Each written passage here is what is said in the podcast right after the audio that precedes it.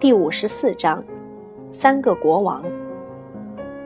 这里有三个国王：英国的理查德，法国的菲利普，德国的腓特烈·巴巴罗萨。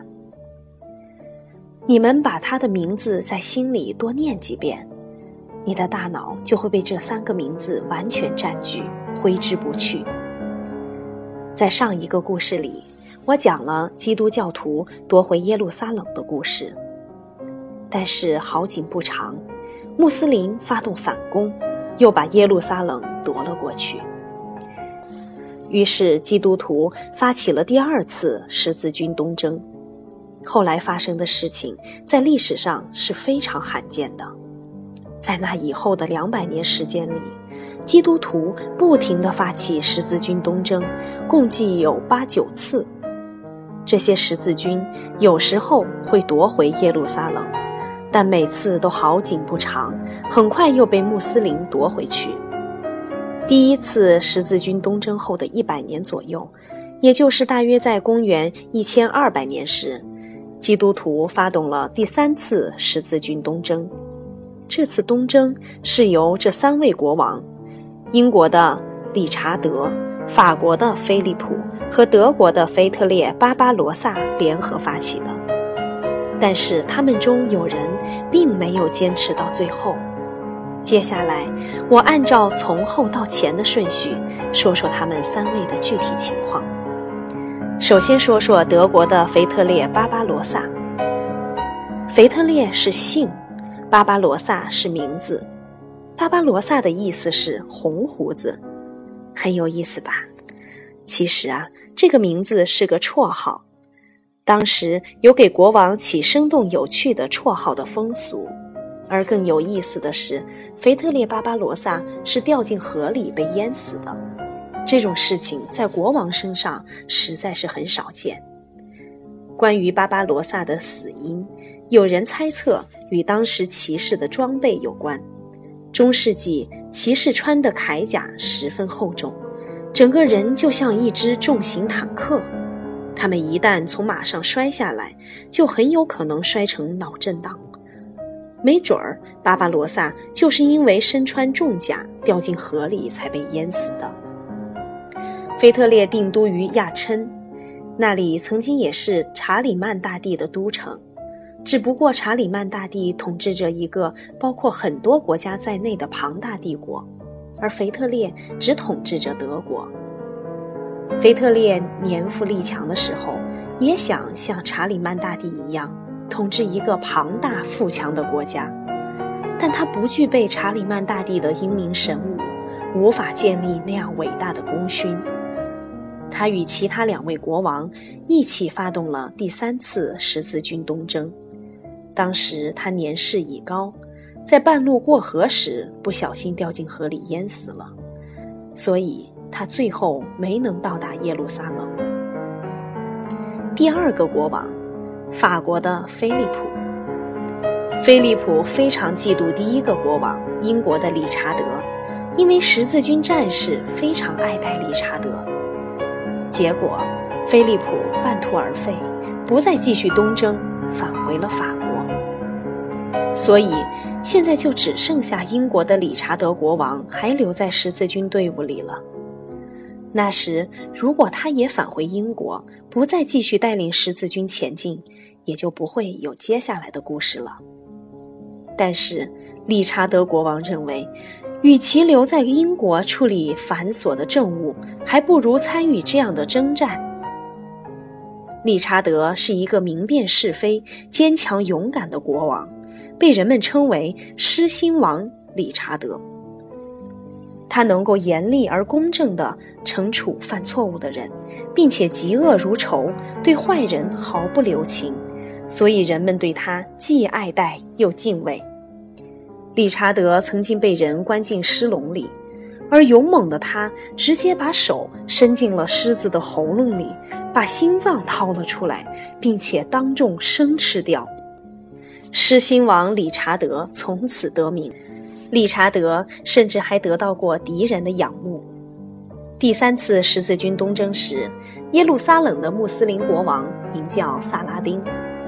对他来说，前来攻打耶路撒冷的理查德是他的敌人，但他依然很钦佩理查德，甚至两个人后来还成为了朋友。所以，萨拉丁没有与理查德交战，双方达成了友好协议。萨拉丁承诺从此不再对耶稣墓和前来朝圣的信徒做出不敬之举。这样的结局令双方都心满意足。于是，理查德让萨拉丁继续统治耶路撒冷，自己则放心地踏上了归途。但是，世事难料啊！腓特烈巴巴罗萨的儿子在半路上抓住了理查德，把他关进了监狱，并以他为人质，向英国索要一笔数目不小的赎金。理查德的朋友们非常焦虑，因为不知道他被关在哪里，也就没有办法营救他。幸运的是，一个深受理查德宠爱的乐师想方设法救出了理查德。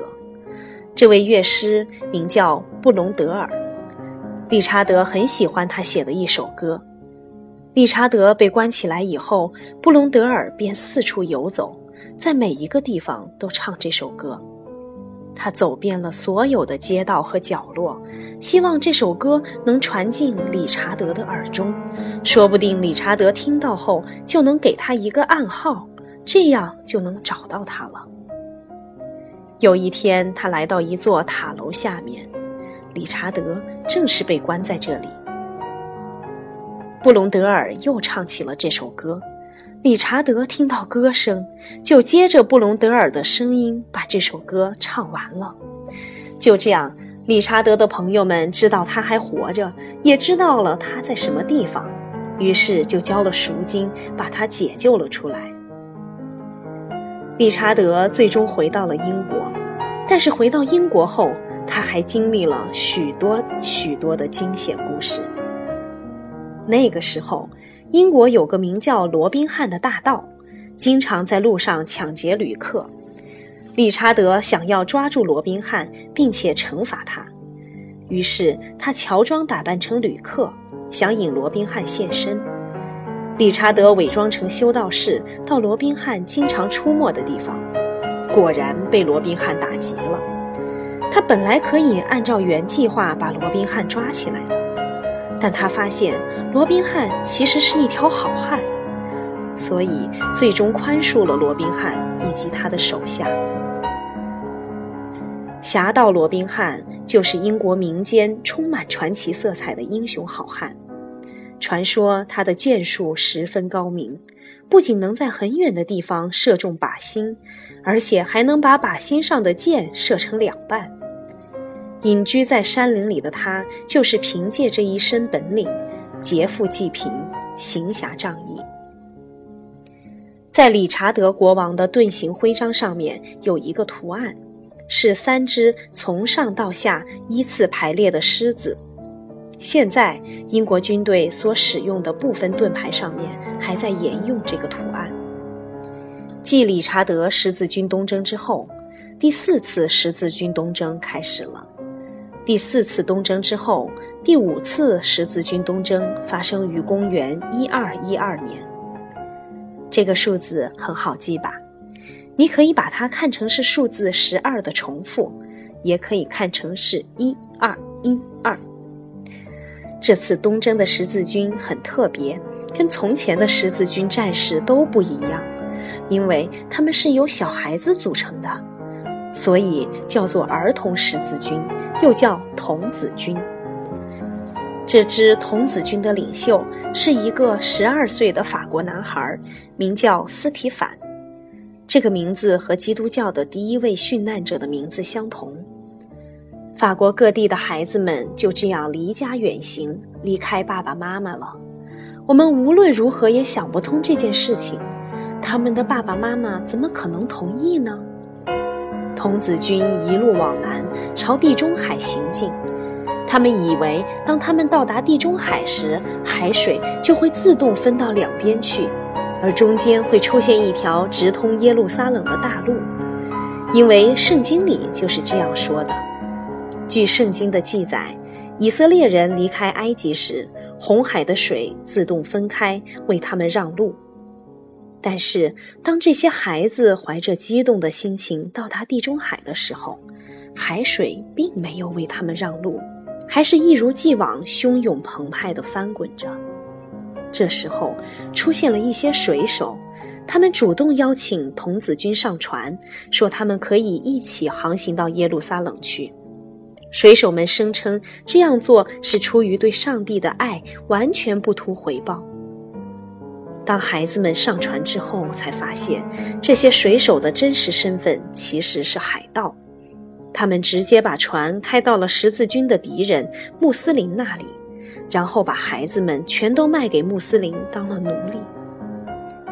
如果这件事发生在格林童话中，或许孩子们还能够想方设法把海盗们抓起来，但现实要比童话残酷得多。如果要尊重事实，我们就无法给这个故事编造一个美满的结局。法国国王路易领导了第八次，也就是最后一次十字军东征。路易是一名非常虔诚的基督徒，他全身心投入到基督教事业中，所以在他死后，人们追认他为圣徒，称他为圣路易。不过，这次十字军东征还是以失败告终，耶路撒冷从此一直处于穆斯林的统治之下，直到公元一九一八年才被英国夺回管理权。事实上，那些东征的十字军并不一定都是善良的基督徒，就像现在的很多基督徒也只是表面上信奉基督教而已。其实，许多十字军战士都是游手好闲的无赖，他们为了冒险取乐才参加十字军，也就是打着十字军东征的幌子烧杀抢掠而已。最终，尽管十字军东征的既定目标让耶路撒冷重新回到基督教的怀抱，这个目标并没有实现，但十字军东征仍然有十分重要的意义。十字军第一次东征的时候，东征军的文明程度远远低于他们的对手。然而，人们往往能从旅行中学到很多书本上没有的东西。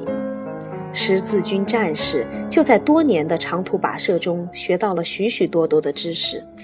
他们在艰难前行的过程中，不仅学会了多种语言，接触了他国的文学，见识了各地的风俗习惯。还增进了对历史和艺术的了解。当时没有公立学校，很少有人能够接受教育。这些十字军战士归来之后，就担任起老师的角色，把学到的知识全部教授给欧洲当地的人，让他们都能学到文化知识，了解到更多外面的世界。